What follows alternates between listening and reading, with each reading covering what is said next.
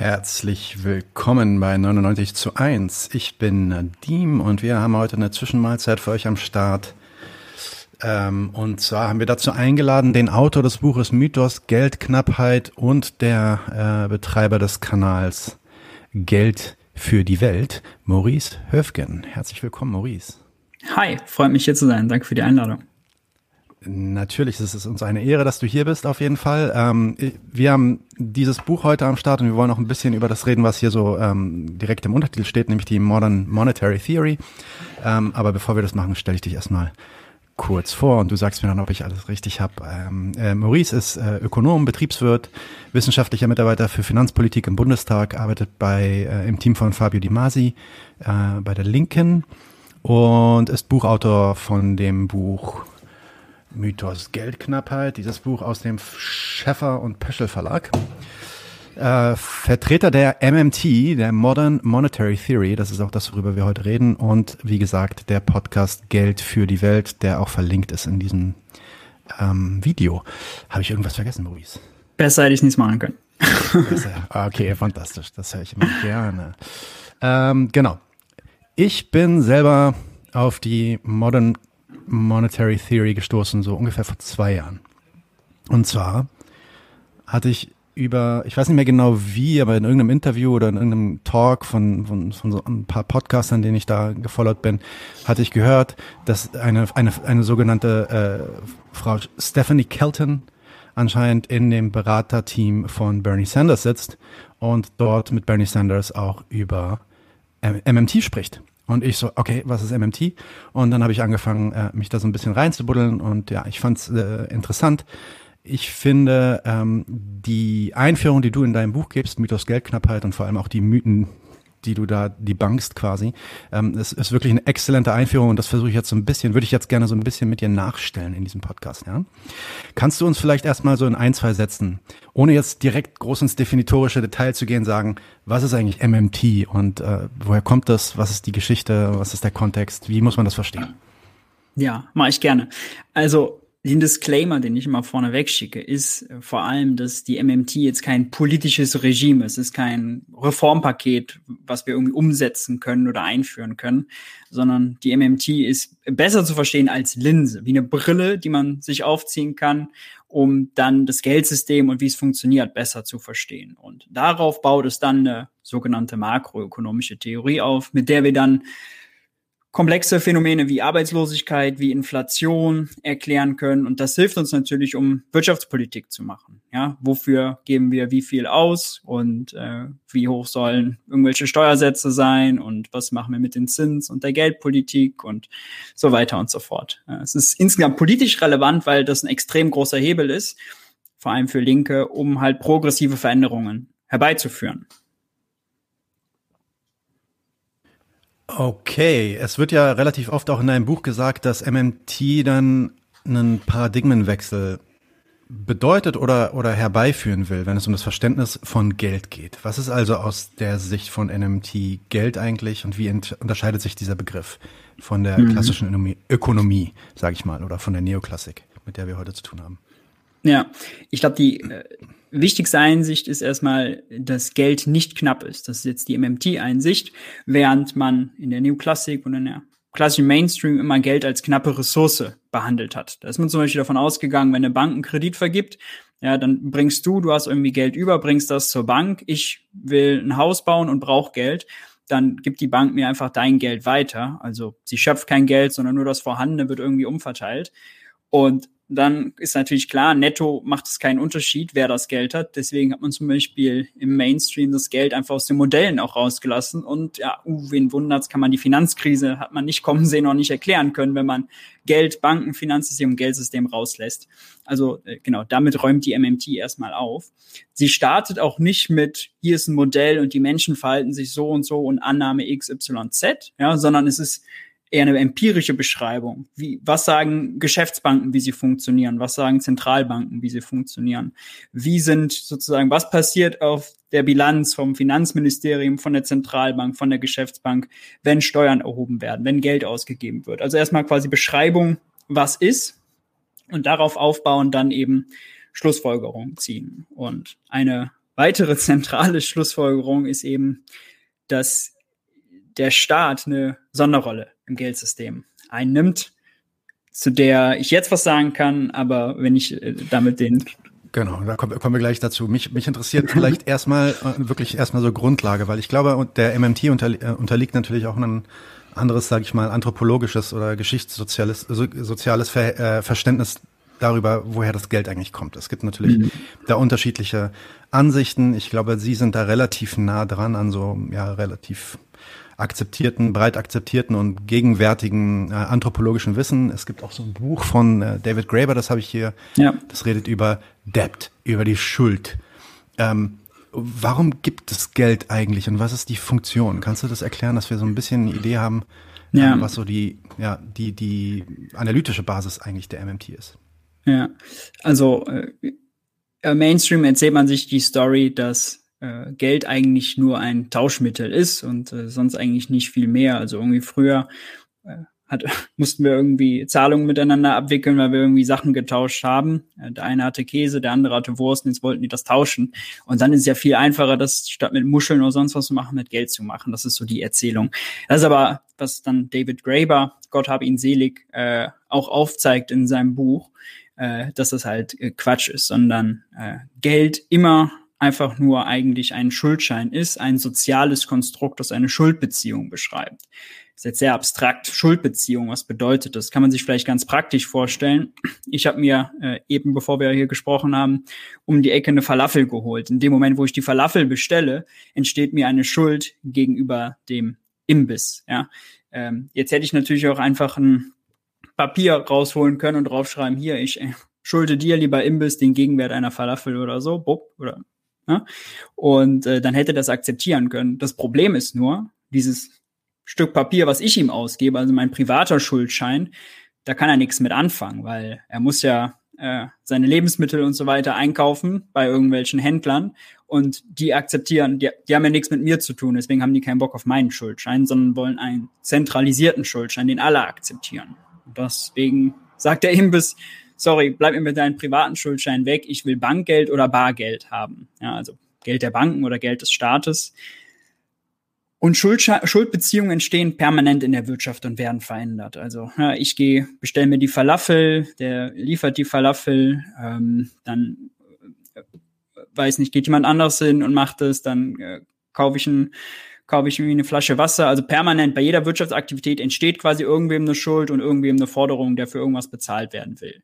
Und das Geld nutzen wir eben, um diese Schuldbeziehungen auszudrücken. Anderes einfaches Beispiel wäre, wir sind in der Kneipe und bestellen uns den ganzen Abend irgendwie ein Bier und jedes Mal kriegen wir einen Strich auf unseren Bierdeckel. Das ist der Bierdeckel quasi der Schuldschein, auf dem die Schuld festgehalten wird. Und dann, wenn der Laden schließt und äh, wir rausgeworfen werden, eigentlich würden wir noch länger drin sitzen bleiben, dann äh, will er eben bezahlt werden, eben wieder Bank oder äh, Staatsgeld, also zentralisiertes, äh, zentralisierte Form von diesem äh, sozialen Konstrukt, was Schuldscheine eben äh, definiert und festhält. Es ist eigentlich nur, also man kennt es vielleicht wie Meter oder Kilogramm als Maß für andere Einheiten, ist halt das Geld, was wir nutzen, eigentlich auch nur eine Maßeinheit, mit der wir diese Schuldbeziehungen, die halt zwischen uns allen äh, existieren, festhalten. Ja. Genau, also das Geld quasi als eine IOU, so wird das, glaube ich, genannt, so eine Art das Schuldschein. Genau. Das, das ist quasi der, ja, der anthropologische Ursprung von dieser Geschichte. Und irgendwann kam dann der Moment, wo, wo Staaten sich dessen ähm, äh, ja quasi angeeignet haben.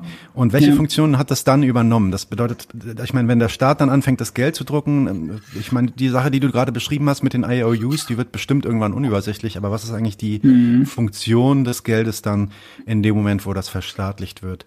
Ähm, wie funktioniert das Geld und warum, warum druckt der Staat eigentlich Geld für uns? Ja, das ist eine total wichtige Frage, auf die äh, die anderen äh, ökonomischen Theorien auch eigentlich keine Antwort haben, sondern die bleiben dann immer bei dieser Funktion als Tauschmittel. Und der Staat gibt der Wirtschaft irgendwas einfach, was irgendwie als reibungsloses Tauschmittel existiert äh, oder funktioniert. Die MMT-Story ist eine andere, nämlich der Staat, das ist ja eine Institution, die wir schaffen, hoffentlich demokratisch legitimiert, die ähm, natürlich private Ressourcen braucht. Also es braucht jemanden, der als Lehrer arbeitet, der als Polizist arbeitet, als Feuerwehrmann, als Katastrophenhelfer, Richter und so weiter und so fort.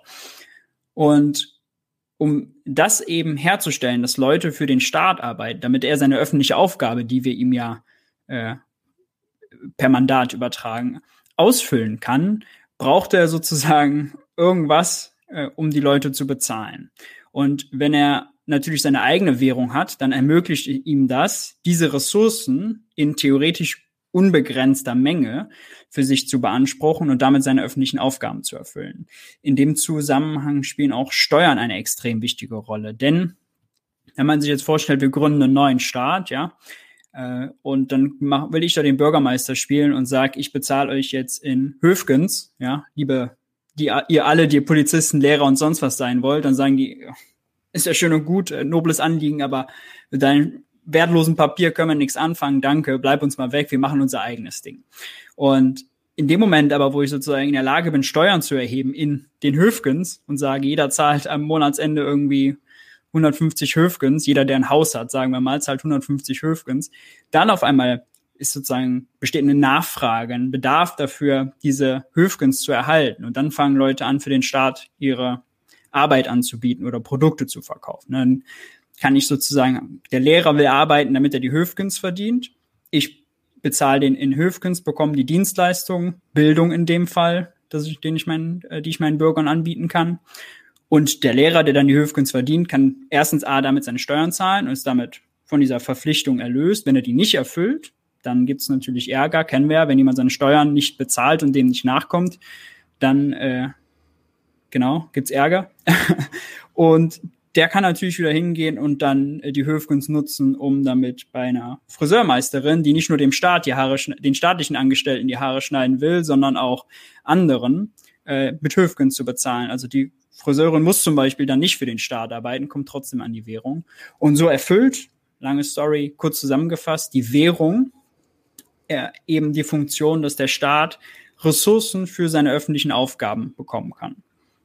Polizisten, Lehrer und so weiter anstellen, um seine öffentliche Aufgabe zu erfüllen. Okay, fantastisch. Also im Endeffekt, genau, Ressourcen binden, Produktionskräfte in der Bevölkerung quasi äh, binden und äh, zur Arbeit bringen, dadurch, dass ich ihnen sage, dass am Ende des Monats ihr äh, X Betrag an Steuern einreichen müsst. Ist das so ja. mehr oder weniger oft Genau, es gibt, kann man so sagen, es gibt auch ein äh, Beispiel, was es deutlich macht, was ich auch im Buch bringe, was aber leider mit Kolonialgeschichte einhergeht. Äh, das macht aber vielleicht den Prozess nochmal ganz gut deutlich, nämlich die britische Kolonie, die ein afrikanisches Dorf eben zum Kaffeeanbau zwingen wollte, um dann den Kaffee mhm. zu konsumieren. Ja. Und dann ist die Option, wie kriegen die die Leute dazu? Jetzt sind die da hingefahren, haben sozusagen in das Dorf, was noch miteinander gar nicht irgendwie Geld und so weiter hat, die gar nicht interessiert. Die haben ihr eigenes Ding gemacht und in kleinen Gruppen dann irgendwie äh, untereinander gehandelt und sind so klar gekommen. Und jetzt kamen da die Briten und sagten, hier äh, in der Kaffeeplantage arbeiten, dann kriegt ihr sozusagen hier, weiß nicht, fünf, fünf britische Pfund oder so. Und dann haben die auch, wie, wie eben in dem Beispiel sich angeguckt, was wollen wir mit dem britischen Pfund hier? Läuft alles ohne Geld, können wir nichts mit anfangen. So, und dann ist die Option, kann der Staat hingehen und irgendwie Soldaten hinschicken, also die britische, äh, das britische Königreich hätte hingehen können, Soldaten hinschicken können, die irgendwie zwingen. Das ist aber total ressourcenintensiv. Und stattdessen, was die gemacht haben, ist eben den Bewohnern dieses Dorfes eine Steuer aufzuerlegen, eine sogenannte Hüttensteuer. Also jeder, der eine Hütte hat, muss dann so und so viele britische Pfund am Monatsende zahlen. Und dann auf einmal mussten die Leute eben arbeiten, um britische Pfund zu verdienen, sind zur Kaffeeplantage gegangen, haben da ihre Arbeit angeboten der britische, das britische Königreich hat die dann in Pfund bezahlt und damit konnten die dann sozusagen nachher ihre Steuerverpflichtung erfüllen. Und es macht aber deutlich auch, da der britische Staat oder das britische Königreich musste die Leute erst in eigener Währung bezahlen, bevor er seine Steuern in dieser Währung einsammeln konnte. Wozu wir vielleicht gleich noch kommen. Eine andere ja, sehr wichtige Einsicht der MMT.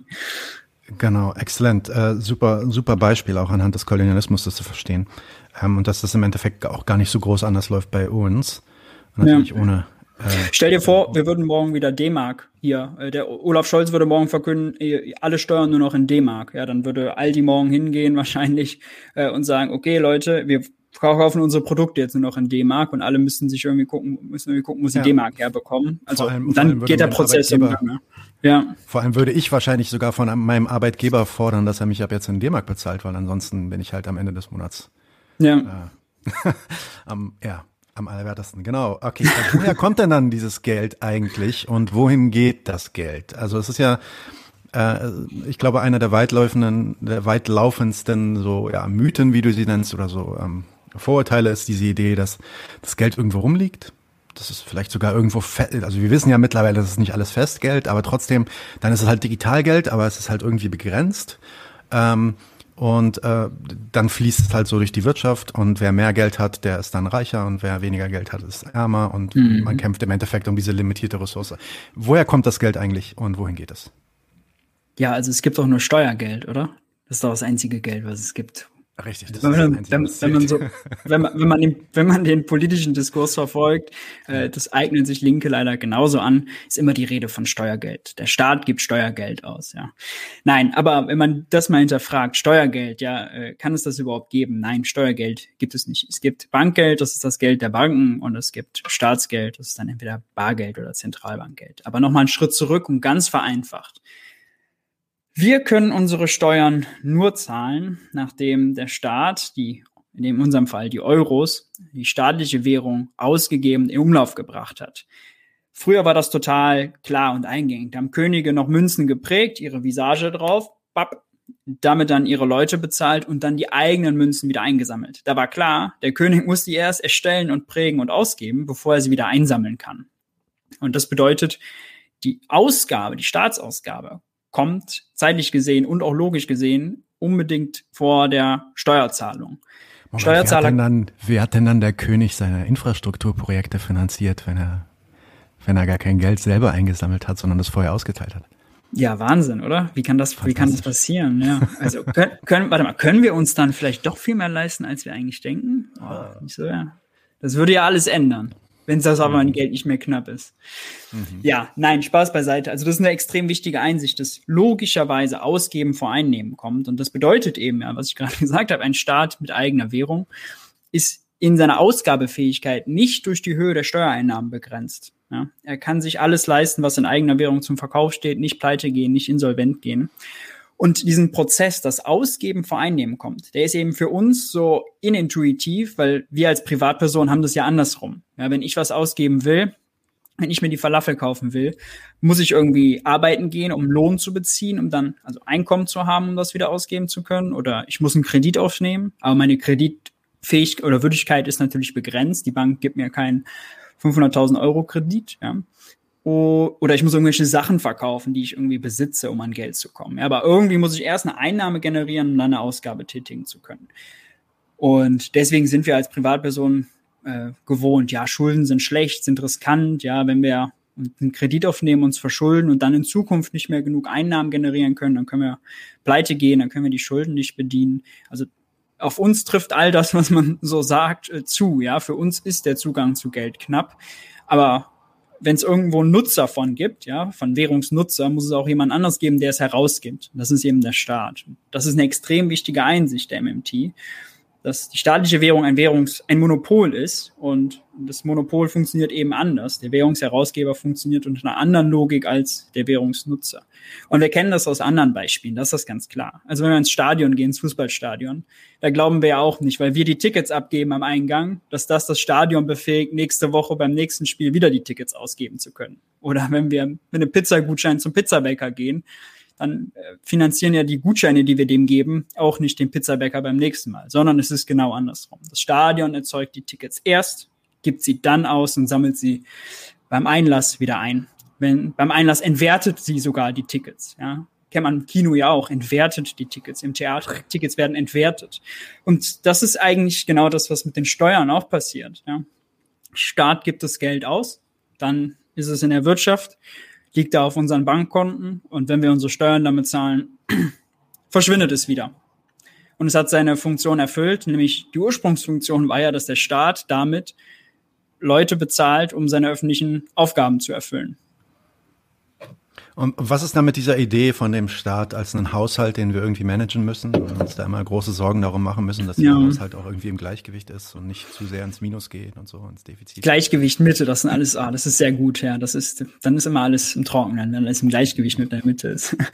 Nein, also, also eigentlich wie gerade erklärt, ja, diese Haushaltsidee, der Staat muss haushalten, ähm, oder muss, muss wirtschaften wie die schwäbische Hausfrau, ist halt der kategorische Fehler, dass wir glauben, dass wir nicht zwischen Währungsnutzer und Währungsherausgeber unterscheiden. Es gibt noch ein paar andere Gründe, warum Staat auch von einem Privathaushalt zu unterscheiden ist, ähm, weil er natürlich viel mächtiger ist und äh, sich Einnahmen, Steuereinnahmen per Gesetz geben kann und so weiter und so fort. Aber so strukturell ist einfach diese Funktion, Währungsherausgeber zu sein, was, was den Staat von Währungsnutzern unterscheidet. Und wenn man auch mal überlegt, ähm, all das Geld, was der Staat ausgegeben hat, aber bisher noch nicht über Steuern eingenommen hat, wieder quasi ausgegeben liegt in der Wirtschaft, bei uns auf den Bankkonten, damit der Lehrer, Polizisten bezahlt, äh, Sozi Sozialhilfe, Wirtschaftshilfe bezahlt. Das Geld liegt bei uns in der Wirtschaft auf unseren Bankkonten und wenn wir die Steuern zahlen,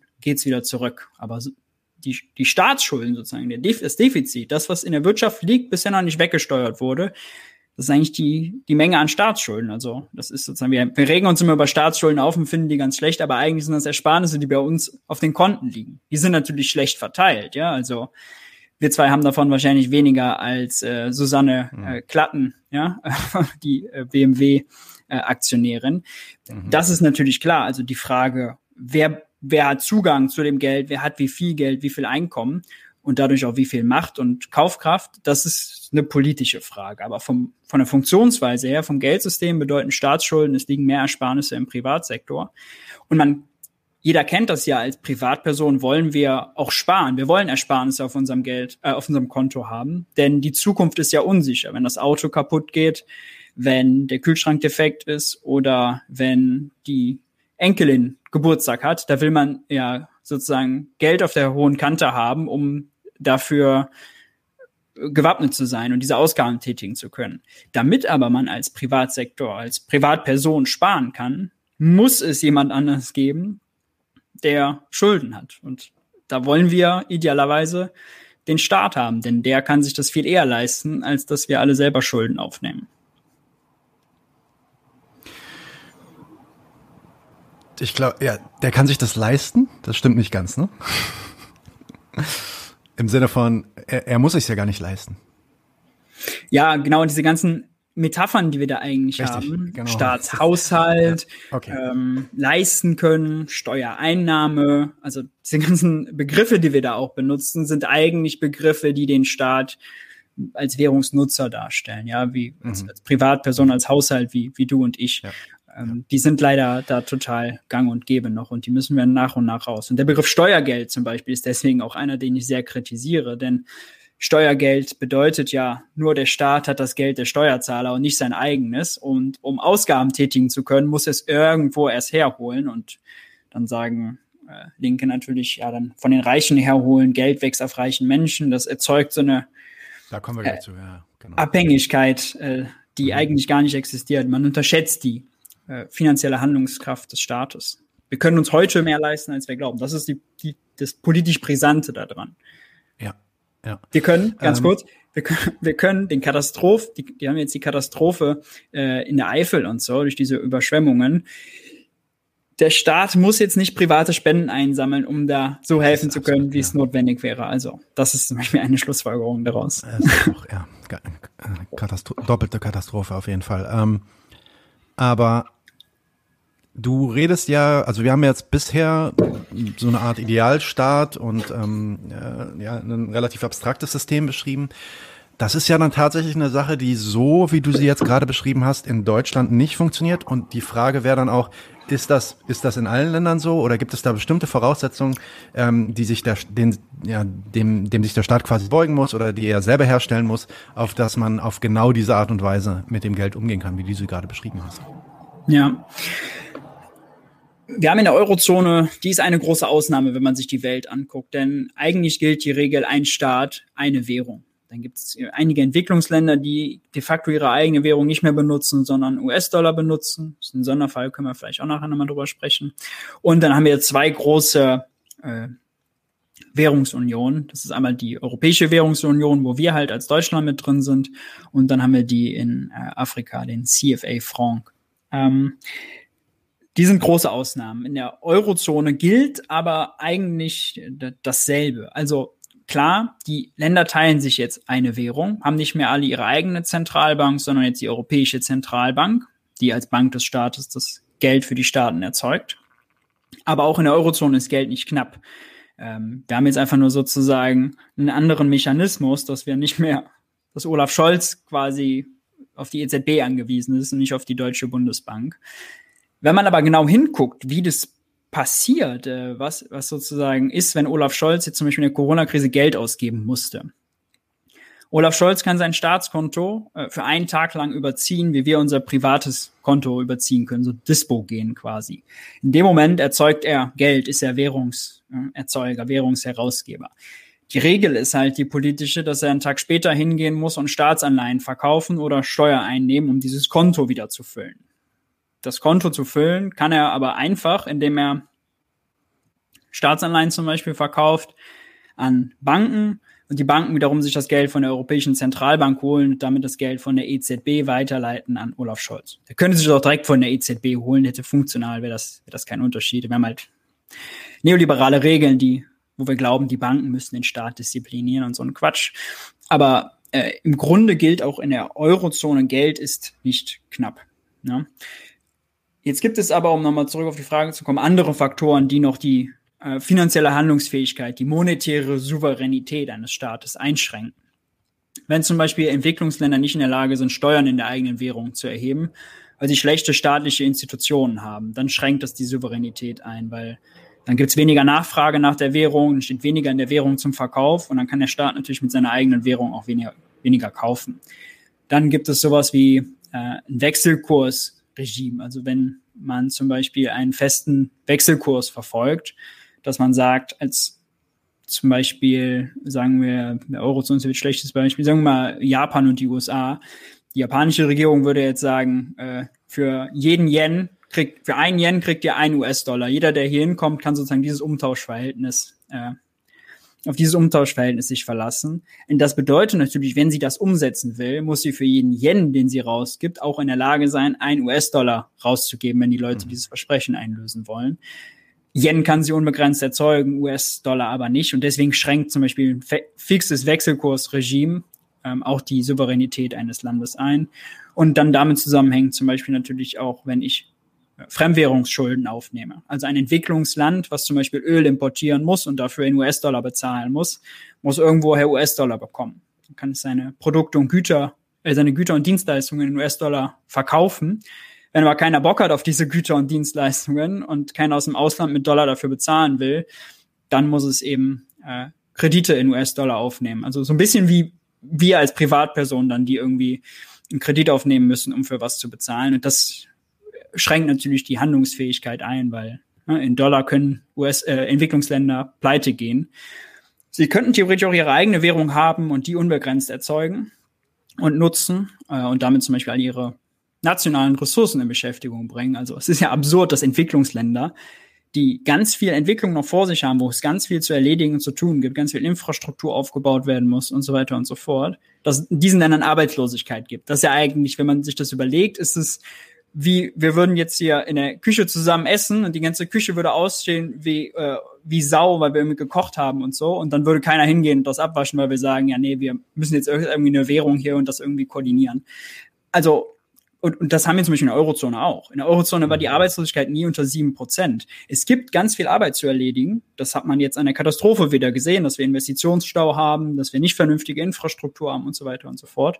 Und wir haben ganz viele Leute, die Arbeit suchen, aber keine finden. Und das beides zusammenzubringen, dafür braucht es Geld. Ja, dafür muss der Staat Geld ausgeben. Und das macht er zu wenig. Weil wir die falschen politischen Regeln haben und äh, ja, nicht die fähigsten Politiker.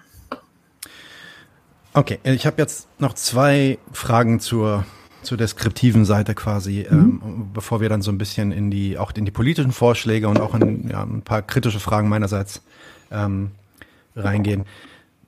Kannst du noch mal kurz erklären, du hast es auch schon angedeutet und darüber geredet, aber was ist eigentlich dann äh, die Funktion von Steuern laut mhm. der MMT in unserem System, wenn ja. Steuern nicht dazu da sind, die Ausgaben des Staates zu finanzieren?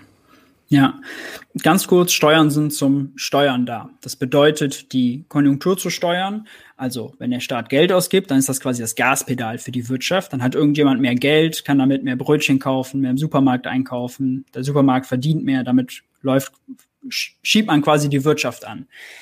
Und Steuern sind das Bremspedal, das Gegenteil. Ja, Steuern bedeutet, man nimmt irgendjemandem Geld vom äh, Konto, man reduziert dessen Kaufkraft und dann kann er weniger Brötchen kaufen, weniger Falafel kaufen und dann, dann, dann stockt die Wirtschaft.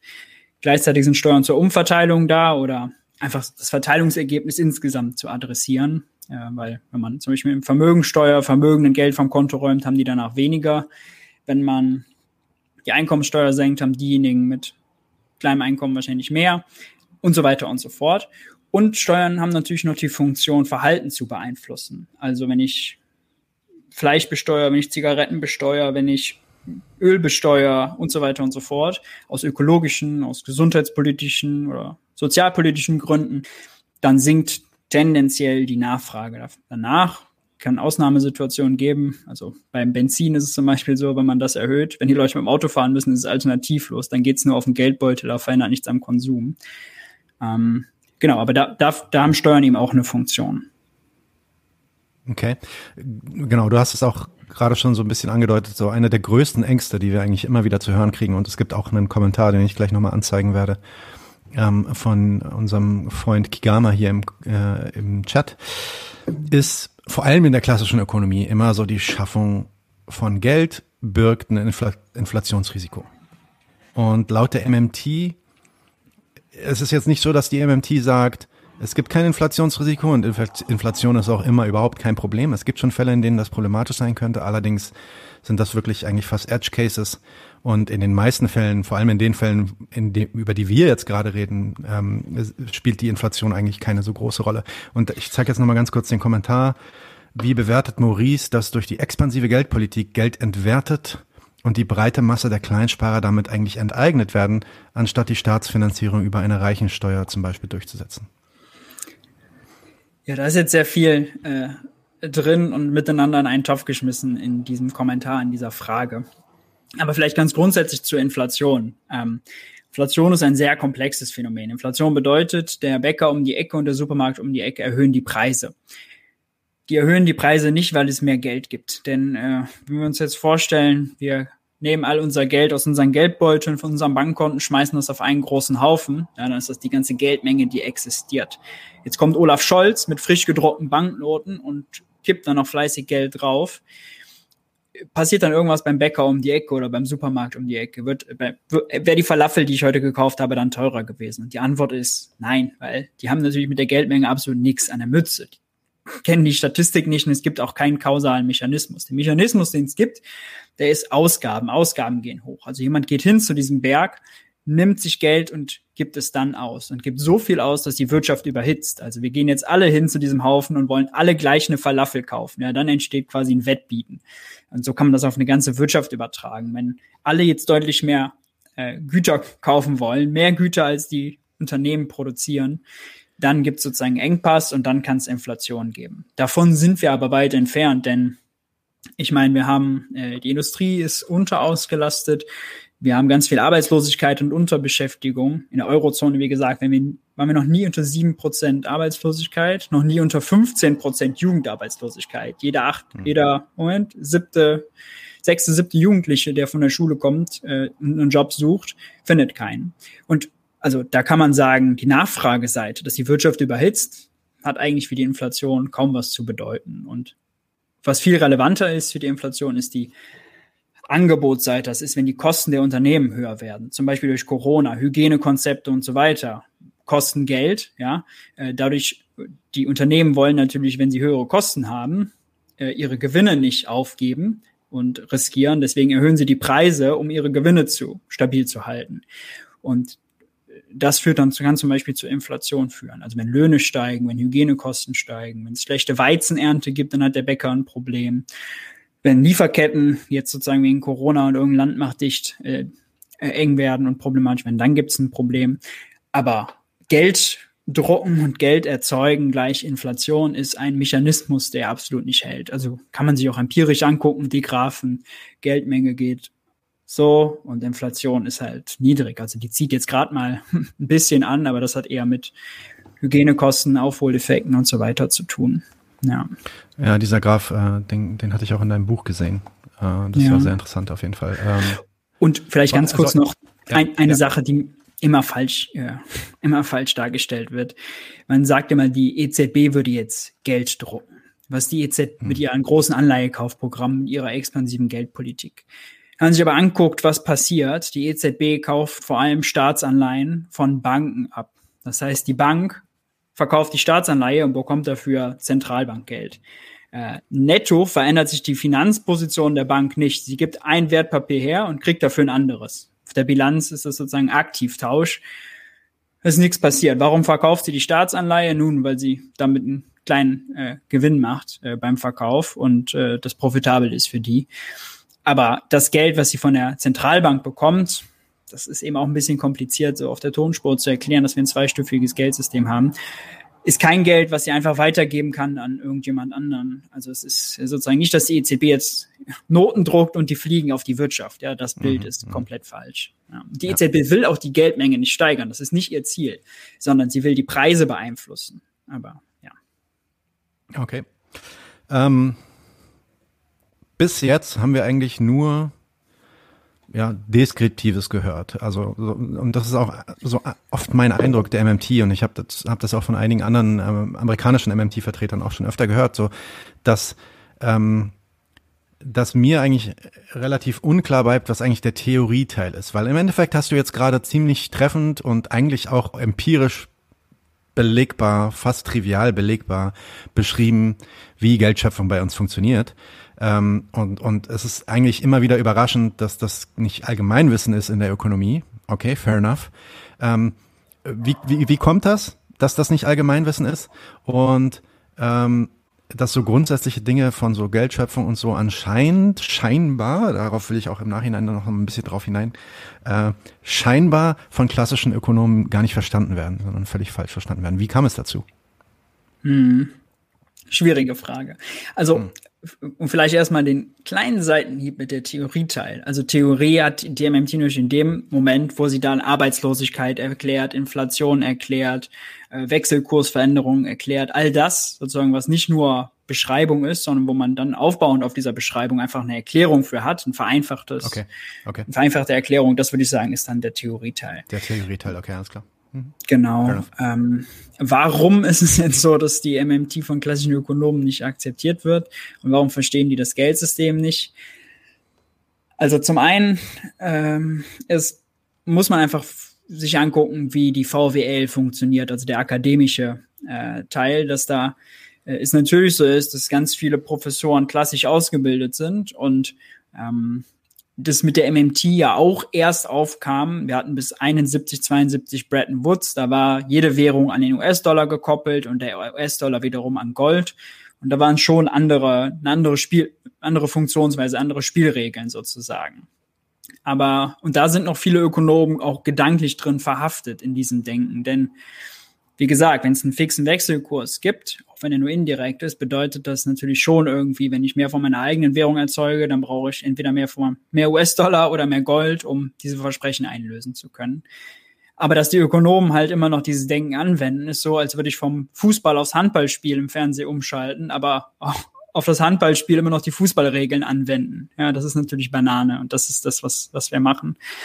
Und so Paradigmenwechsel in der VWL äh, oder generell, glaube ich, wissenschaftliche Paradigmenwechsel passieren halt nur extrem langsam. Also hat 50 Jahre auch gebraucht, bis die Gravitationstheorie sich durchgesetzt hat.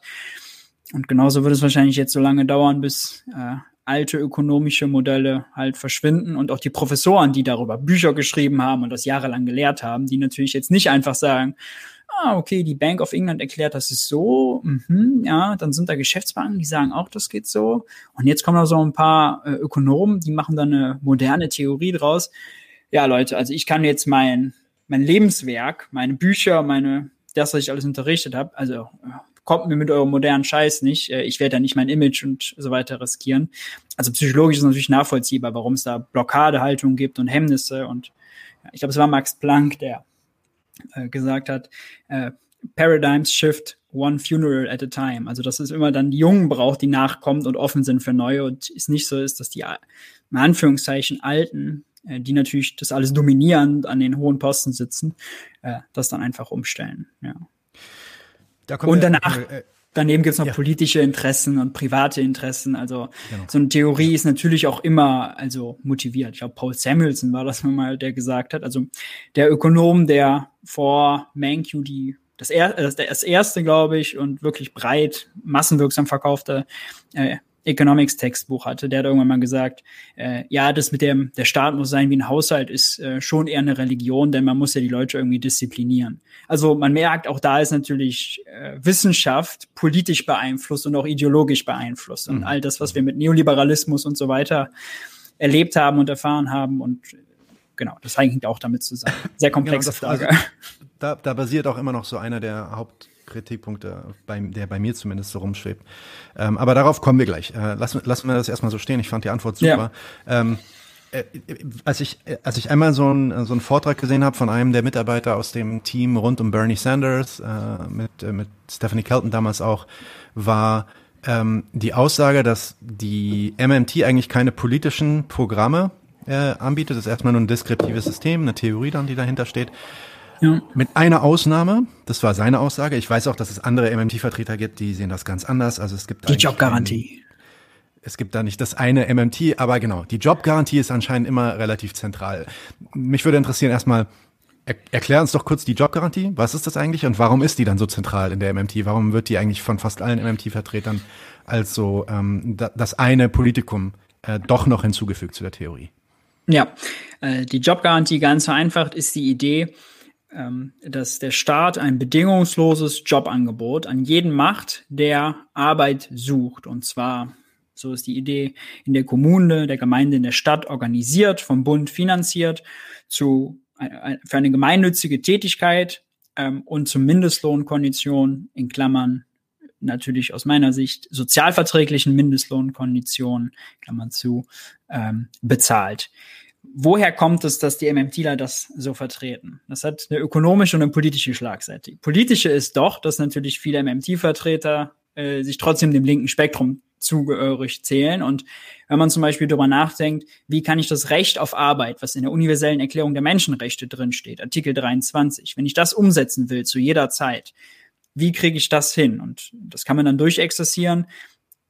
Da kommt man nachher einfach zu der Schlussfolgerung, entweder der Staat garantiert gute Arbeit für alle oder aber die ist davon abhängig, dass der Privatsektor äh, zu jeder Zeit genug Jobs schafft. Die sind aber nie da, wo die Leute dann sind und der kann auch gar nicht genug Jobs immer schaffen. Also das wird nicht funktionieren. Dann wird es immer Leute geben, die beim Jobcenter in, in die Röhre gucken. Und die ökonomische Antwort ist, ist nicht ganz, ganz trivial, äh, dass im bestehenden Mainstream wird Arbeitslosigkeit explizit als wirtschaftspolitisches Instrument genutzt, um Inflation zu vermeiden. Das Konzept dahinter nennt sich Nairu oder auf Deutsch eine Inflation nicht beschleunigende Arbeitslosenquote. Die Idee dahinter, wir brauchen quasi eine Reserve an mehr an Arbeitslosen, denn wenn Vollbeschäftigung herrscht, dann werden die mutig, dann werden die aufmüpfig, dann fordern die höhere Löhne und höhere Löhne kann dann Lohnpreisspirale Inflation bedeuten. Und um das zu vermeiden, ist sozusagen die Idee, ah, wir definieren, irgendwie mathematisch rechnen wir das dann aus, was die Arbeitslosenquote ist, zu der es keine Inflation gibt. Und das, das mathematische Konzept ist äh, wirklich bescheuert, weil in der Eurozone war das dann irgendwie für Griechenland bei 13 Prozent, Italien 11 Prozent. Äh, das ist natürlich absurd. Ja, da, da wurde dann gesagt, wenn wir jetzt mehr, wenn wir jetzt mehr wirtschaftliche Programme machen, um die Arbeits Massenarbeitslosigkeit zu senken, äh, dann kriegen wir Inflation. Und mhm, genau, es hatte keinen Erklärungsgehalt, kein, kein Erklärungsgehalt. Es gab auch mal was, irgendein amerikanischer Zentralbank, mir ist der Name jetzt entfallen, der hat gesagt, ja, sorry, wir haben eigentlich keine wirkliche Inflationstheorie und dieses Nairo- und Phillips-Kurven-Ding, was eben das sagt, was ich gerade gesagt habe, funktioniert eigentlich nicht. Und da sagt die MMT, okay, wir verstehen, dass es nicht funktioniert und das Bessere ist, statt eine Reservearmee an Arbeitslosen zu haben, eine Reservearmee an Beschäftigten, und zwar gemeinnützig Beschäftigten zum Mindestlohn. Und das ist dann sozusagen der Preisanker für die Wirtschaft statt dieser arbeitslose Reservearmee. Das, ist das ökonomisch. Das, ihr nennt das Reservearmee in dem Sinne, die werden zwar bezahlt, die kriegen eventuell einen Job vom Staat gestellt, wenn es denn äh, Staatsprojekte gibt, und wenn nicht, dann dann gibt's vielleicht sogar eine, irgendwie so eine Grundabsicherung, die auf diesem Lohn basiert oder sowas. Und ähm, also der Staat garantiert, du kriegst Arbeit, ähm, ähnlich wie du, weiß ich nicht, der Staat garantiert, dass du einen Kita-Platz kriegst oder so. Und wenn ja. du einen Kita-Platz kriegst, kannst du dagegen klagen oder sowas. Wa? Ähm, und, und, und das ist dann aber trotzdem immer noch eine Reservearmee, weil die Wirtschaft kann sich ja diese Leute immer noch holen, aber muss dann halt bloß mehr Geld anbieten als das, was der Staat anbietet. Ist das, was du also, sagst? Oder? Ja, also eigentlich ist, es, ist der Begriff eigentlich falsch, dass ich den benutze, weil okay. Armee nur in also dem Sinne, dass sie Inflation bekämpft. Denn also die Logik ist, wenn ja, die Wirtschaft ja, ja, jetzt überhitzt, okay. dann kann der Staat äh, auf die Bremse treten, indem zum Beispiel Ausgaben kürzt erstmal oder äh, Steuern, äh, Steuer, die, die Steuern oder irgendwas anderes sozusagen die Wirtschaft ausbremst. Und dann gehen die Leute von dem Sektor, wo der Preisdruck entstanden ist, wo die Inflation entsteht, in die Jobgarantie, in den Sektor, wo kein Preisdruck entstehen kann, weil der Mindestlohn fix ist und nicht, nicht steigt. Und damit kann man quasi die Wirtschaft steuern, nicht überhitzen lassen, aber trotzdem den Leuten äh, nicht den Zugang zur Arbeit verwehren. Und es hat ökonomisch noch ganz viele Vorteile, dass die Leute ihre Skills nicht verlieren, dass sie äh, weiterhin an Gesellschaft teilhaben können, dass sie natürlich sinnvolle Sachen machen, denn es gibt ja ganz viel gemeinnützige Sachen, die es zu erledigen gibt. Und dass der Privatsektor äh, es eigentlich auch ganz cool findet, denn äh, Unternehmen, das ist äh, ist jetzt nur deskriptiv, äh, hassen es Leute einzustellen, die lange arbeitslos waren. Je länger sie arbeitslos waren, desto unattraktiver sind sie für die Firmen. Denn da weiß man nicht, sind die leistungsfähig, teamfähig, pünktlich, ordentlich und so weiter und so fort. Und deswegen, Firmen gucken erstmal, was ist in meiner Branche? Gibt es da Leute, die ich irgendwie von Konkurrenten abziehen kann? Wenn das nicht, gibt es in verwandten Branchen Leute, die irgendwie ich anstellen kann und als letztes nur die, die arbeitslos sind. Und mhm. indem man die Leute eben sozusagen beschäftigt, dabei noch Trainingsprogramme und so weiter und so fort, ähm, erleichtert man eigentlich auch den Unternehmen, wenn die Wirtschaft anzieht und die mehr, mehr, mehr Leute brauchen, äh, diese Leute zu beschäftigen. Ja. Also es ist quasi so ein Puffertool, um die Wirtschaft einfach zu steuern. Und da sagen wir, Beschäftigte sind besser als Arbeitslose.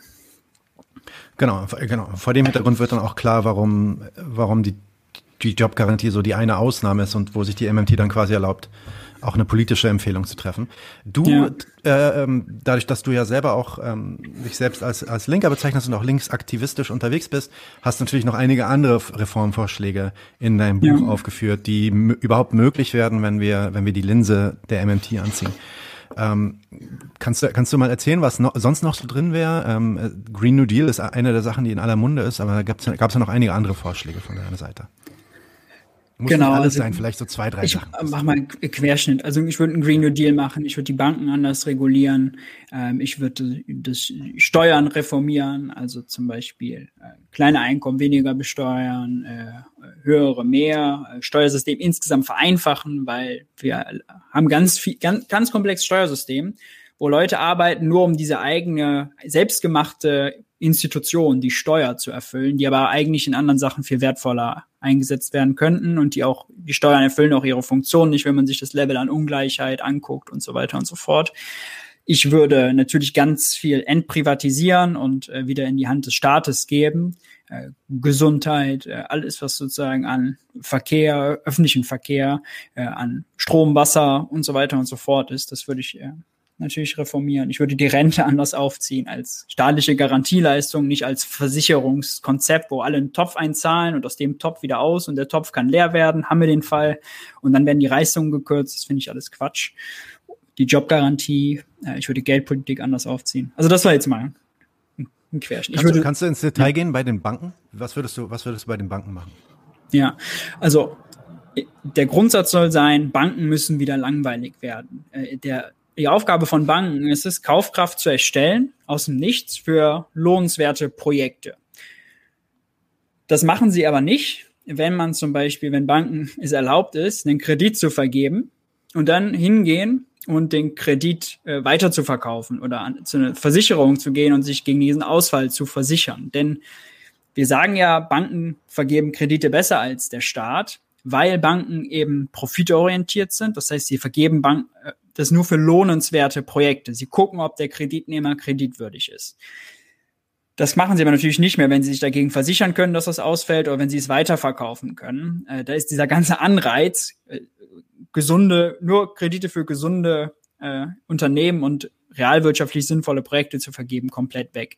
Also das zum Beispiel wegmachen. Banken dürfen keine Kreditforderungen mehr verkaufen. Diese ganze Versicherungsindustrie um, die, um diese Kreditausfälle macht keinen Sinn. Banken sollen nicht eigenständig auf dem Wertpapiermarkt handeln, nicht im Ausland handeln. Das ist alles, das sind alles Sachen, die nichts mit dem originären Bankgeschäft zu tun haben. Mhm. Dann würde ich gleichzeitig aber auch hingehen und sagen, äh, Einlagensicherung nicht nur bis 100.000 Euro, sondern unbegrenzt den Banken einfach ein viel engeres Korsett anlegen, damit sie ihre langweilige Aufgabe, Kredite zu vergeben für Privatpersonen und für Unternehmen, die äh, in die Realwirtschaft investieren wollen, dass sie dem nachkommen können. Äh, eine Frage jetzt dazu noch, weil sie im, im Kommentar auftauchte. Mhm. Wozu braucht man denn dann eigentlich Banken? Kann die Zentralbank nicht die Aufgabe von den Privatbanken übernehmen? Äh, also technisch kann sie das natürlich, ja, äh, keine Frage. Aber einerseits sagt man, die Banken können das besser, weil sie profitorientiert sind und dann mhm. nur wirklich auch ein Motiv haben, nur Projekte zu vergeben für Sachen, die sich lohnen. Andererseits, also ich hade auch so ein bisschen dann mit der Lösung. Also wir haben, wie man, wie viel private und wie viel öffentliche Bank man haben will, weil das mit den Sparkassen zum Beispiel, das ist ein ganz gutes Konstrukt, aber mhm. wenn man Kredite zum Beispiel nur vergibt, nach Parteibuch. Das wäre natürlich auch äh, dann für die Wirtschaft äh, nicht gut. Ähm, und deswegen ist es ganz gut, ein dezentrales, äh, so ein dezentrales Bankensystem zu haben. Und in Deutschland ist es eigentlich auch voll okay. Also wir haben ziemlich ganz viele öffentliche, halböffentliche Banken mit Raiffeisenbanken, Volksbanken, Geschäftssparkassen äh, und so weiter und so fort. Das ist eigentlich ganz gut. Ja, und dann muss man aber, weil ich kann mir jetzt ja vorstellen, dann sind Leute, ah, die machen das nur für Profite. Das ist natürlich blöd, per se schlecht. Nein, es ist nicht, wenn Profite äh, sozusagen, wenn wir die richtigen Regeln dafür haben, dass die Profite da gemacht werden, wo sie eben vernünftig sind. Äh, und dass Sachen, die eben noch nicht profitabel sind, wie zum Beispiel jetzt erneuerbare Energien oder so, da müssen zum Beispiel dann Kredite nach öffentlichem Interesse vergeben werden. Da gibt es dann öffentliche Investitionsbanken für, die explizit neue Industrien finanzieren oder Wagniskapital finanzieren ähm, für die Sachen, die noch nicht profitabel sind. Das, das, das kann dann eine private Bank nicht, die profitabel, die nach Profit äh, sich orientiert. Ja. Okay, exzellent. Jetzt, jetzt so ja, ich will, ich will es gar nicht Kritik nennen, sondern ich will es eher Fragen an die MMT nennen. So, ähm, Kannst auch eine, Kritik nennen, alles gut. Einer der Sachen, ja, ich, ich nehme mir das nicht raus, weil ich äh, da auch noch selber am Lernen bin, um ehrlich zu sein. Ja, aber äh, ich, ich habe schon, ich habe schon ein, zwei Punkte, wo ich einfach sage, da bin ich, da bin ich nicht voll von überzeugt. Aber der erste Punkt ist gar nicht, geht gar nicht in die Richtung, sondern der ist einfach nur die Frage. Es wird ja, es wurde ja immer ziemlich viel von der MMT eben über diese Souveränität gesprochen, die Souveränität von dem Staat, sein eigenes Geld zu schöpfen mhm. und so weiter. Und dann natürlich auch ähm, äh, von so einer limitierten Anwendbarkeit der Theorie und auch der ähm, daraus resultierenden Empfehlungen gesprochen. Also zum Beispiel äh, gibt es je nach Definition, die Definitionen unterscheiden sich dann, ähm, gibt es zwei Länder auf der Welt bis zu 14 Ländern auf der Welt, die gegenwärtig so die Anforderungen erfüllen, um, um auf genau diese beschriebene Art und Weise Geld, mit Geld umzugehen. Ähm, und ich glaube, gegenwärtig ist es auch so, dass sich in den, zumindest in den USA, so die MMT so ein bisschen von dem Souveränitäts ähm, äh, einfach entfernt, weil das natürlich dann auch immer wieder so einen leichten Touch in Richtung Nationalismus hat und auch von rechten Kräften in den USA tatsächlich auch weiter jetzt eingenommen wurde. Also das gibt tatsächlich auch Right MMT in den USA mittlerweile. Ne? Ähm, was mich jetzt also interessieren würde, ist gar nicht, vergiss diesen Nationalismus-Teil, sorry. Äh, okay, schade. ähm, aber darüber können wir auch gleich reden. Aber was äh. mich interessiert ist, äh, wie glaubst du, kann die MMT helfen, nicht nur nationale oder gar dann irgendwie, wenn es hochkommt, so nationalistische äh, Bedürfnisse zu decken, sondern vielleicht sogar irgendwie weltweit eine Veränderung herzu, herzustellen. Ähm, das ist äh, so eine der ersten Kritiken, die die Marxisten immer gebracht haben an der MMT, ihr, ihr betrachtet irgendwie isolierte Systeme voneinander und ihr geht nicht irgendwie auf den, auf den globalen Kontext ein und dort bricht das sowieso alles zusammen. Ähm, das ist einer der schlechteren marxistischen Kritiken, deswegen bringe ich die jetzt als erstes. Ja, also da war jetzt eine ganze Menge drin. Ähm, fangen wir mal an. Dieses ist nur für die USA oder für zwei bis 14 Länder, würde ich eben äh, damit kontern, dass ich sage, die MMT ist kein Regime, äh, sondern eine Linse. Und die Linse kann, wenn man mag vielleicht für 14 Länder das Ergebnis bringen, ihr könnt sozusagen, ihr habt keine finanziellen Grenzen, könnt alles machen, ja. Ähm, aber für alle anderen Länder ist dann die Schlussfolgerung eben, ihr könnt weniger machen. Ist ja auch ein Ergebnis. Also ein Entwicklungsland, was zum Beispiel nicht keine eigene Währung hat, da macht die MMT dann deutlich, okay, ihr habt eine geringere Souveränität, deswegen könnt ihr euch weniger leisten. Das heißt ja nicht, dass die MMT nicht anwendbar oder umsetzbar ist, sondern die Linse gibt einfach ein anderes Ergebnis her. Äh, deswegen finde ich äh, den Satz nicht so gut. Dass natürlich die MMT mit verbunden wird mit Vollgaspolitik, weil wir das natürlich auch immer so kommunizieren, dass das möglich ist, verstehe ich auch.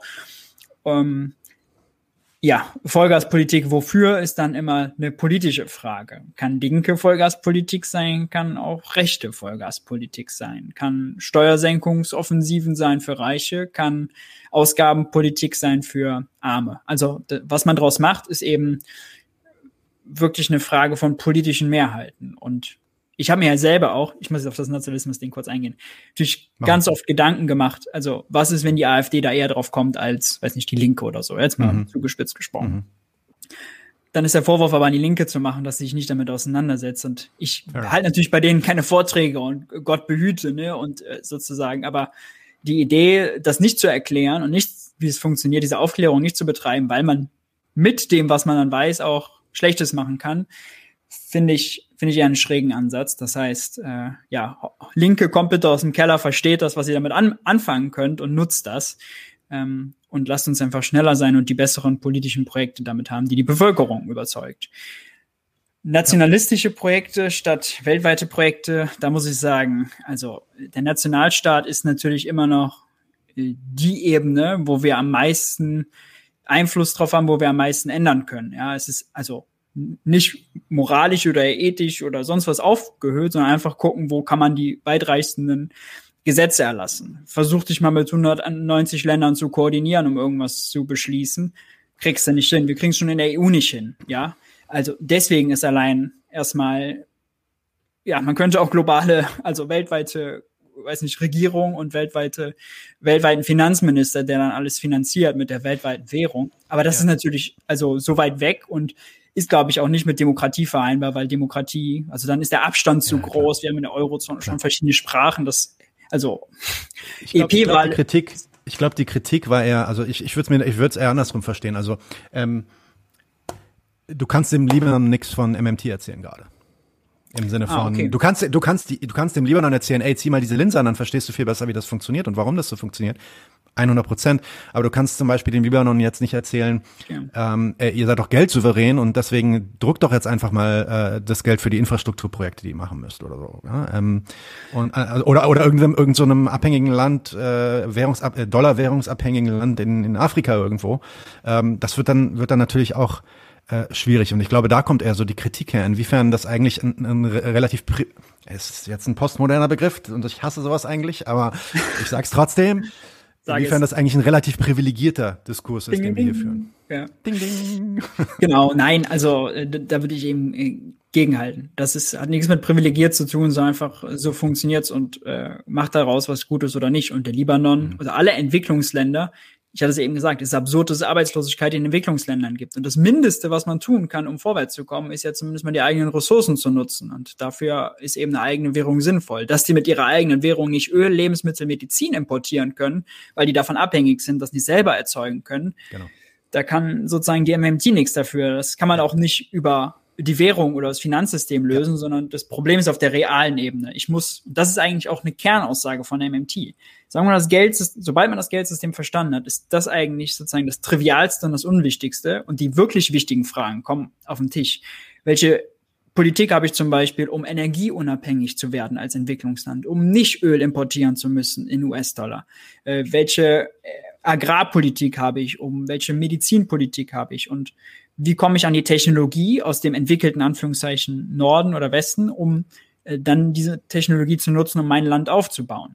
China ist ein entwicklungspolitisch halt ein krasses Beispiel. Die haben in 30 Jahren, weiß nicht, 400, 500 Millionen Menschen aus der Armut gehoben. Ähm, all das andere, was da politisch geht und so, das ist eine andere Diskussion. Aber rein ökonomisch, was die gemacht haben, die ihre eigene Währung zu nutzen, jedes Jahr den Mindestlohn um zehn Prozent steigen zu lassen, Vollgaspolitik, äh, Indust äh, Industrie und äh, Firmen aus dem, äh, aus dem Westen reinzuholen, die Technologie zu kopieren, das zu nutzen, um vorwärts zu kommen.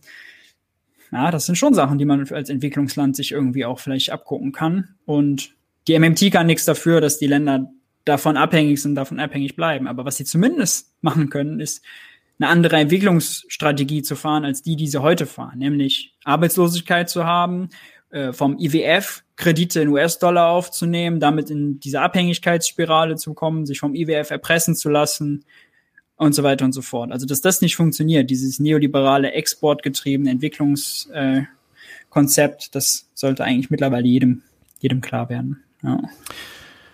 Sehr gut, vielen Dank. Ähm der, der zweite Punkt, und das ist auch wieder was, was ähm, ich bin ja, ich bin ja selber Marxist, deswegen kommen mir diese Kritikpunkte auch äh, immer sehr gelegen. Aber ich bin, ich bin gespannt, wie du darauf antwortest. Ähm, dass die Idee, dass die MNT sich natürlich sehr mit ähm, ja, der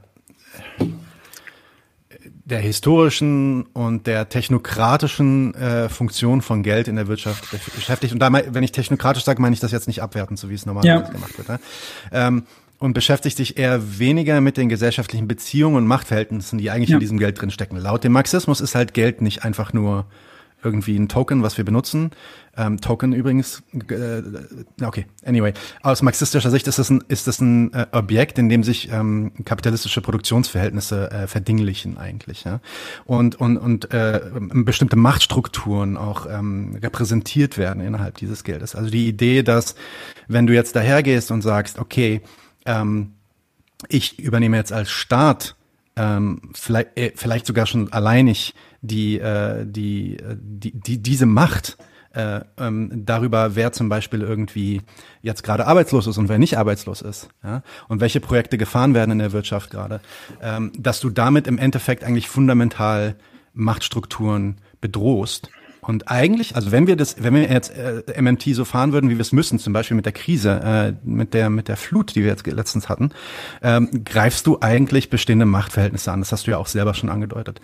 Und was mich dann immer, wo, wo bei mir dann halt immer dieser faden Nachgeschmack bleibt, ist, dass MMT ein, und also MMT selber muss darüber auch nicht reden, finde ich, weil das ist eine Theorie, fair enough.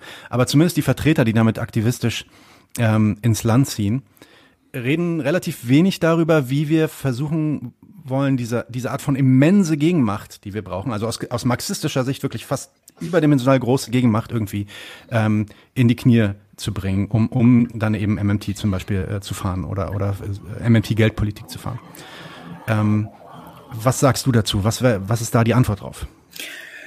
Also erstmal ist es völlig richtig, dass die MMT äh, ist eine Geldtheorie, eine makroökonomische Theorie und keine gesellschaftliche, politische, politökonomische. Also das, was Marx viel gemacht hat, ist nicht was, was die MMT liefern kann. Ja, also das sind einfach unterschiedliche Theorien für unterschiedliche Sachen. Deswegen kann MMT ist weder Kapitalismus bestärkend ja. noch Sozialismus erbringend. Also ja.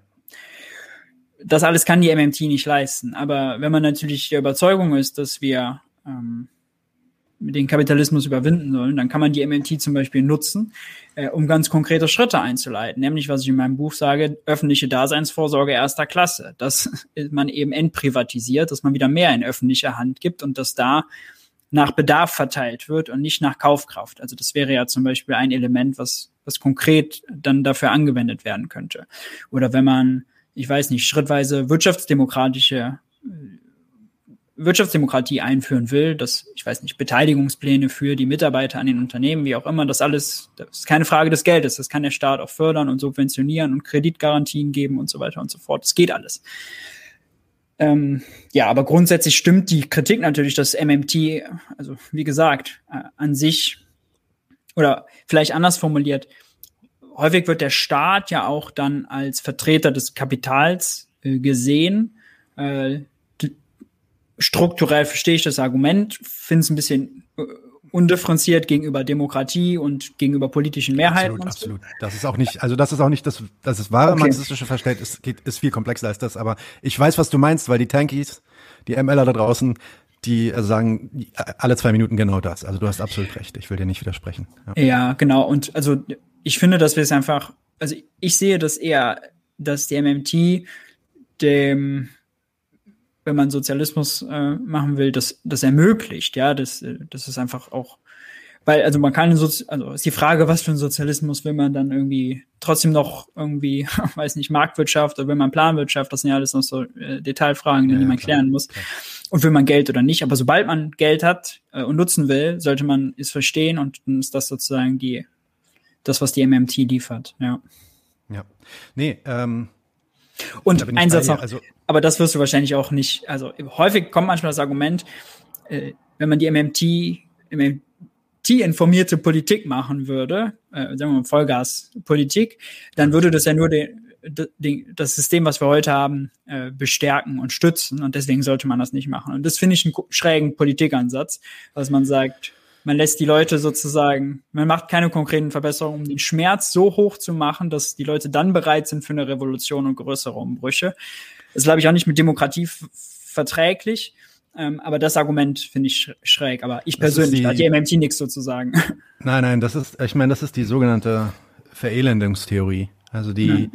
und, und da, da muss man auch sagen, da hat, da hat der Marxismus einfach zu kämpfen, weil da gibt es eigentlich einfach auch noch keine wirkliche Antwort drauf. Es gibt mittlerweile, würde ich sagen, historische Antworten drauf. Aber die Idee, vor 19, äh, vor 1848 ähm, war Marx relativ gegen die Verelendungstheorie. Und die Leute in Frankreich, die Kommunisten in Frankreich, haben ihnen einen Brief geschrieben und haben gefragt, ey, sollen wir jetzt Reformen machen, auf dass das, auf dass das besser läuft, oder sollen wir darauf warten, dass die äh, Revolution kommt? Und dann hat er gemeint, nein, nicht warten und nicht irgendwie alles schlimmer werden lassen, sondern natürlich mhm. müsst ihr irgendwie ähm, Verbesserungen herstellen, weil das schafft ähm, äh, Zeit, Kraft und Raum für die Arbeiter, um sich dann aufzu, aufzulehnen. Mhm nach äh, 1848, als die Pariser Kommune gestürzt wurde, wurde er ziemlich depressiv und hat dann, hat dann angefangen, tatsächlich um einiges mehr so in Richtung Verelendungstheorie zu denken. Ähm, ich glaube, historisch gesehen ist es so, äh, das ist das, was ich zumindest letztens gelesen habe, ähm, ziemlich intensiv über Revolution, wie Revolution zustande kommen. Es ist eigentlich immer ein Moment, in dem es gerade irgendwie besser wurde und irgendwie mehr kam und wir gemerkt haben, oh, da ist mehr drin. Also zum Beispiel, mhm. wow, der Staat kann jetzt mehr ausgeben oder ey, wir können Deutsche Wohnen und Co. enteignen. Ähm, und dann, dann wird's schlechter. Und in dem Moment, wo es schlechter wird, wo es kippt, das war übrigens bei der Französischen Revolution genauso der Fall, in mhm. dem Moment begehren, begehren die Leute auf und dann kommt es zur Revolution. Und ähm, deswegen, also ich, ich muss auch sagen, die Kritik steht für mich an der MMT, aber das entwertet für mich gar nicht die MMT, weil die MMT, äh, eine der, eine der Sachen, die für mich die MMT wirklich bringt, ist auf eine unparallele, also unparalleled, äh, un, unvergleichbare Art und Weise hat die, hat die MMT es vermocht, jetzt vielen Leuten, vor allem auf der Linken, endlich wieder in den Kopf zu bringen, ey, ihr müsst euch mit der Wirtschaft beschäftigen. Mhm. Wenn ihr verstehen wollt, wie das funktioniert, das hat Marx auch gemacht, das haben Engels, das hat Engels gemacht, das haben die alle gemacht. Das müsst ja. ihr auch machen. So. Insofern ist die MMT wirklich fantastisch und gleichzeitig ist es natürlich auch ein, und deswegen heißt das Buch ja auch, Mythos Geldknappheit, ist es ein perfektes Werkzeug, um den ganzen Bullshit, den wir einfach Tag für Tag um die Ohren geworfen bekommen, bezüglich Staatsschulden und äh, Haushaltsdefizit und so weiter, den einfach abzuwehren und einfach zu sagen, nee, sorry, äh, wenn du mit mir reden willst, dann reden wir Tacheles, dann reden wir nicht über diesen Quatsch. Ja. Ähm, und da ist jetzt auch meine letzte Frage, äh, weil einer der Punkte, die ich bei der bei der MNT halt auch öfter sehe, ist so diese Idee, dass ähm, eigentlich müssen wir jetzt bloß diese Informationen raustragen in die äh, in die in die Mehrheit äh, der Bevölkerung irgendwie, Leute davon überzeugen, Leute bilden Kurse, äh, Bücher, äh, vielleicht irgendwelche Filme und so weiter. Und dann ändert sich was in dem Bewusstsein der Leute und daraufhin können wir können wir dann ähm, äh, Macht ergreifen oder eventuell MMT äh, Vollgaspolitik äh, ja. führen, ja.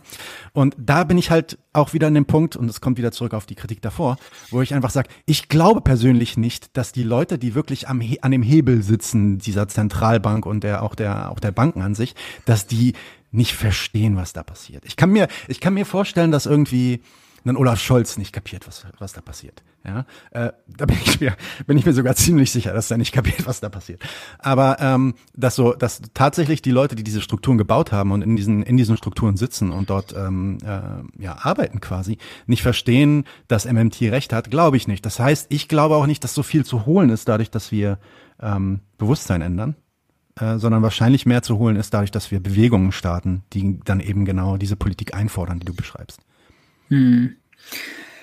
Ja, also Olaf Scholz äh, glaube ich auch nicht, dass es äh, versteht. ähm, ich glaube auch nicht, dass Angela Merkel es versteht, äh, noch weniger als äh, Onkel Olaf.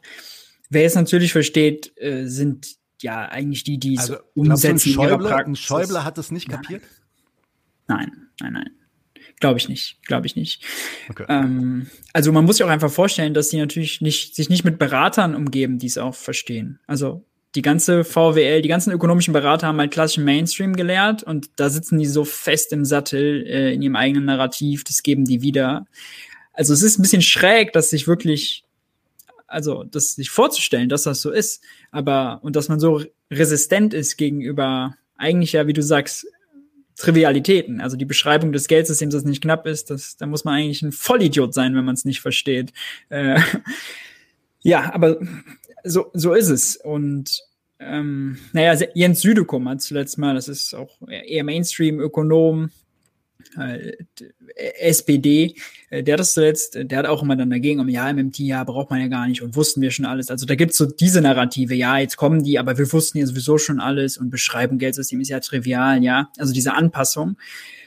Naja, aber wie kann man es ändern? Du hast natürlich recht, das Druck über Bewegungen gemacht werden muss. Ähm, ich glaube, das Beste ist, und es ist, also ich glaube auch nicht, dass jetzt irgendein Politiker sich hinstellen muss und den Leuten MMT erklären oder das Geldsystem, das ist, alles, ja, das ist alles Quatsch, klar. sondern mhm. man muss eine Politik machen, mh, hm, die das einfach, Joe Biden ist vielleicht so ein äh, Beispiel. Ich habe von Joe Biden ganz wenig erwartet und äh, habe immer noch viel zu kritisieren.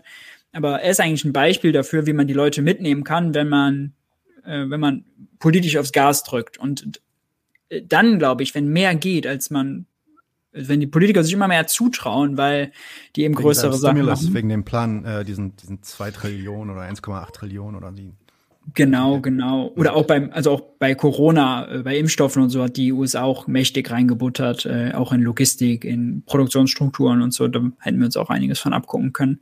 Mhm. Aber wenn die Leute einmal merken, dass sozusagen was geht, wenn es jetzt nicht nur rot-rot-grüne ja. Regierung da Gas geben würde, äh, dann kommt so ein bisschen dieses Momentum, äh, warum ging es nicht früher? Jetzt, also Corona hat man das auch. Olaf Scholz hat auf einmal die schwarze Null halt stehen lassen im Regen und hat Geld ausgegeben. Da war klar, wenn politischer Wille da ist, ist das Geld da. Und dann muss man diese Narrative erzeugen. Wenn Geld für Corona da ist, warum nicht auch für Klimawandel, nicht auch für Armut, nicht auch für Schwimmbäder, nicht auch für Bibliotheken, nicht auch für, und dann das sozusagen weiterspinnen und über die praktische Erfahrung das glaube ich dann herbeiführen. Deswegen will ich ja auch sozusagen Politik machen, statt in Academia zu gehen und da jetzt groß noch wissenschaftlich was zu reißen, weil ich glaube, da sind da ist nicht viel zu holen, da sehr verkrustet mhm. ist und ja also auch an diese, weiß nicht, äh, auf, ich, ich finde, ich sehe das mit der Aufklärung auch natürlich skeptisch, weil vorhandene Narrative mit Aufklärung zu brechen und wenn das Individuum erst Bescheid weiß, dann kriegen wir die Änderung hin, glaube ich. Es muss irgendwie ja, ja. eine kollektive Erfahrung sein und wir werden wahrscheinlich auch Schocks dafür brauchen. Die Katastrophe jetzt, Corona, das sind Sachen, die dann so ein bisschen was, bisschen was verändern. Leider brauchen wir das so viel, aber ja. Ich meine, man muss nur die Tagesschau gucken. Das ist jetzt keine, also ich bin weit davon, also kann die Tagesschau für vieles kritisieren, manches macht sie auch gut, ähm, bin ich sehr differenziert, ja. Aber sie berichtet immer dann über das statische Defizit. Das statische Defizit ist aber analytisch genauso ein privater Überschuss. Wenn ich sage, der Staat hat sich wieder so und so viel verschuldet, könnte ich genau sagen, die Leute haben so und so viel mehr Geld auf dem Bankkonto. Das eine ist eine positive Nachricht, das andere eine negative. Und so geht es eigentlich durch die ganzen etablierten Mainstream-Medien, privat und öffentlich. Und da haben wir einfach so eine Schlagseite drin, die dieses schlechte, negative Narrativ eben, das ja den ökonomischen Mainstream eben immer wieder äh, reproduziert, verfestigt und den halt aufzubrechen ist eine Mammutaufgabe. Ja, ja, agreed. Und ich muss sagen, also nochmal, wie gesagt, ich bin, ich bin, ich sehe mich, ja, ich würde mich gern Marxist nennen, sage ich mal so. Ähm, aber hat, hat, es hat bisher in den letzten 30, 40 Jahren keine andere, ja, ich sag mal, Bewegung es irgendwie geschafft, rein wirtschaftliche Diskussionen wieder so auf den Tisch zu bringen wie die MMT. Und das ist einfach eine Sache, da muss man auch als Marxist dann einfach sagen, okay, ähm, Ja, Hätten ja, wir machen sollen.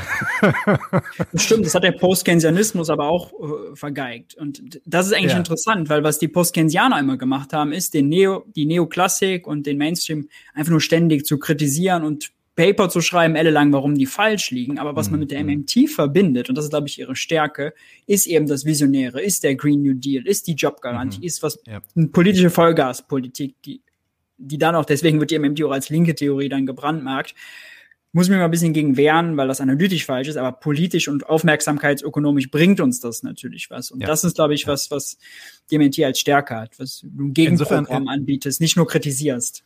Und das hat, glaube ich, Insofern, auch, also ist marxistisch auch, glaube ich, also da auch ein Problem, dass es viel sich immer an einem Stro also an einem Gegner abarbeiten, aber nicht sozusagen vielleicht das eigene Positiv ja, also es, es ist halt, es ist halt für mich Weißt du, es, es gab natürlich auch Marxisten, so Hardcore-Marxisten, die ähm, sich krass gegen zum Beispiel Bernie Sanders mhm. gestellt haben, als der gesagt hat, Medicare for All. Weil da ist, war dann halt die Sache, ey, verstaatlicht das irgendwie äh, Gesundheitssystem, der Staat ist irgendwie in bourgeoiser Hand. Ähm, äh, außerdem, ja, dann sind die ganzen Arbeiter ja viel zufriedener und entspannter und dann müpfen, dann, dann, dann ähm, äh, lehnen die sich nicht mehr auf gegen das System und wir wollen ja eigentlich das System stürzen. Ähm, ja, und das ist halt dann für mich wieder, also Verelendungstheorie, wie gesagt, da bin ich kein Fan von, weil ich kann mir einfach, also da ist für mich dann irgendwann moralisch die Grenze erreicht, wo ich sage, ich kann nicht dafür einstehen, dass ja. irgendwie Millionen von Menschen äh, 200 Euro für eine Insulinspritze irgendwie ausgeben, Dollar für eine Insulinspritze irgendwie ausgeben müssen. Ähm, nur weil wir sagen, ja, vielleicht, vielleicht stürzen wir den Staat in 60 oder 70 Jahren, so, weißt du? Also es ist halt so. Ähm, ja. Da, da, da muss man schon als Marxist, finde ich, auch eine, eine Möglichkeit finden, die zu verbinden. Und ich persönlich bin jetzt mittlerweile an so einem, an so einem Punkt, wo ich sage, die MMT ist auf jeden Fall ein hilfreiches Werkzeug, um zu verstehen, wie der kapitalistische Staat funktioniert. Ähm, vielleicht ist das nicht das, wo man am Ende hin will, aber das ist definitiv ähm, ein Werkzeug, um, um zu verstehen über die Beschreibungen, die du gebracht hast heute auch. Ähm, und als solches dann natürlich auch anwendbar, weil wenn ich jetzt fordern kann, wenn ich jetzt, wenn ich jetzt zum Beispiel fordern könnte, wenn wir genug Bewegung auf der Straße hätten und wir könnten fordern, irgendwie das Geld jetzt bereitgestellt wird von der Zentralbank, von der Europäischen Zentralbank für die Katastrophe äh, in äh, für, für die Flut, die heute, die am Wochenende passiert ist, nee, letzte Woche. Dann, damit hätten wir ja dann, äh, so wie ich das ja vorhin auch schon beschrieben hatte, Kapitale, äh, Kapitalinteressen und äh, Machtstrukturen angegriffen und ja. äh, verringert und in Staatshand gegeben.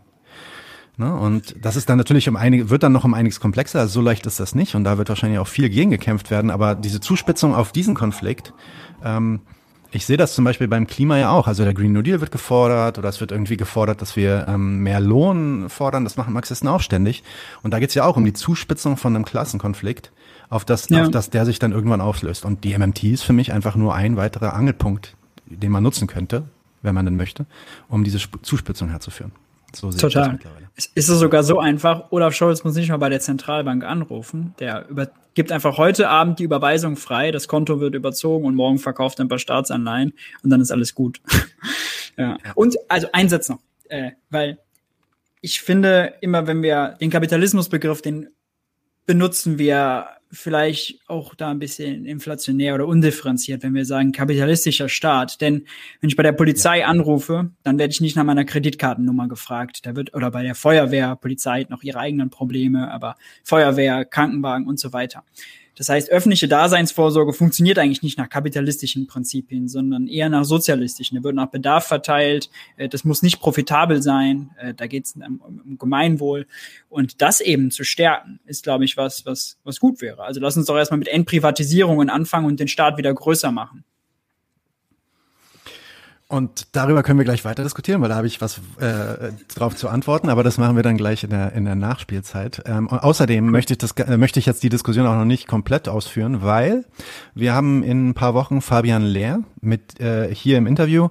Das ist das, ich habe bei Facebook, glaube ich, irgendwo gelesen, dass der gilt als der beliebteste Facebook-Kommunist in Deutschland und Österreich.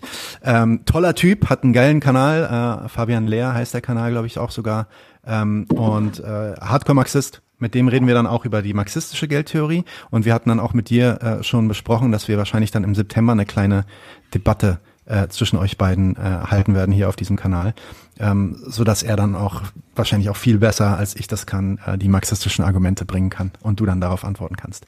Machen wir das so? Machen wir so. Klingt gut. Okay, Leute. Ähm, Mythos, Geldknappheit. Der Kanal heißt Geld für die Welt. Ich glaube, du hast auch irgendwie, willst du den vielleicht pitchen? Du hast so einen Kurs irgendwie gerade am Laufen, äh, dem, für den man sich einschreiben kann, ne? zu MMT. Genau, auf der Lernplattform Udemy, einen Online-Kurs MMT für Einsteiger. Siebeneinhalb Stunden lang schrittweise Einführung in die MMT und was sie für die Politik bedeutet und all die Fragen, die wir heute angeschnitten haben, aber natürlich in der kurzen Zeit nicht ausführen konnten. Das ist siebeneinhalb Stunden, aber das ist kein, das ist nicht einfach nur ein Hörbuch. Du liest nicht einfach dein Buch vor oder so. Ne? ah, nein, nein. genau. Ist, äh, richtig mit mit Übung und so einem Kram, ja, genau. Auf jeden Fall äh, sehr, sehr spannend, ähm, kann ich auch nur empfehlen. Ähm, einfach und selbst wenn ihr davon nicht überzeugt seid oder das nicht geil findet, aber zu wissen, was die MMT ist und zu wissen, was die MMT sagt, ist auf jeden Fall wertvoll. Sollte sich jeder mit beschäftigen. Maurice, tausend, tausend Dank, dass du hier warst. War ein echt cooles Gespräch. Danke für die Einladung. Und genau, du gehst hier, haust noch nicht ab. Wir haben gleich noch eine Nachspielzeit für unsere Patreons, so 20 Minuten vielleicht. Hast du noch Zeit oder ist es zu spät für dich? Kriegen wir auf jeden Fall hin. Kriegen wir hin. Aber wir machen fünf Minuten Pause, dann schicke ich dir einen neuen Link, okay? Okay, cool. Okay, Leute, und das war's dann für heute. Ähm, Nochmal vielen Dank an Maurice und wir sind out. Leute, wir brauchen eure Hilfe. Und zwar als allererstes, folgt uns bitte überall, wo ihr uns folgen könnt. Wir sind auf YouTube, auf Facebook, auf Twitter. Wir sind jetzt mittlerweile auch auf Twitch. Gebt uns Instagram. Dort, äh, Instagram sowieso, genau. Gebt uns dort einen Follow. Äh, like dieses Video bitte. Überhaupt jedes Video, das ihr euch anschaut, bitte liken. Warum nicht? Ist doch einfach nur ein Klick da. Damit helft ihr uns ungemein. Wenn ihr uns abonniert auf YouTube, klickt auch die Glocke, dann werdet ihr immer informiert, wenn wir live gehen, dann könnt ihr dazukommen. Äh, je mehr Leute live mit uns unterwegs sind, desto äh, besser sind dann auch die Views und desto besser ist das für den Algorithmus. Wir haben außerdem ein Patreon-Konto. Genau. Patreon.com slash 99 zu 1. Wenn ihr so richtig dabei sein wollt, äh, könnt ihr euch Membership-Level aussuchen. Wir haben drei verschiedene Stufen. Es gibt dann solche Sachen wie zum Beispiel diese neuen Nachspielepisoden, wo wir jetzt die erste gemacht haben. Und äh, ihr habt auch Zugang zu unserer Discord-Community. Weiters haben wir einen paypal.me slash 99 zu 1 Link. Falls ihr denkt, naja, sind schon schnaffte Typen, aber mehr als einmal will ich nicht zahlen, dann könnt ihr uns da auch ein bisschen Geld schicken.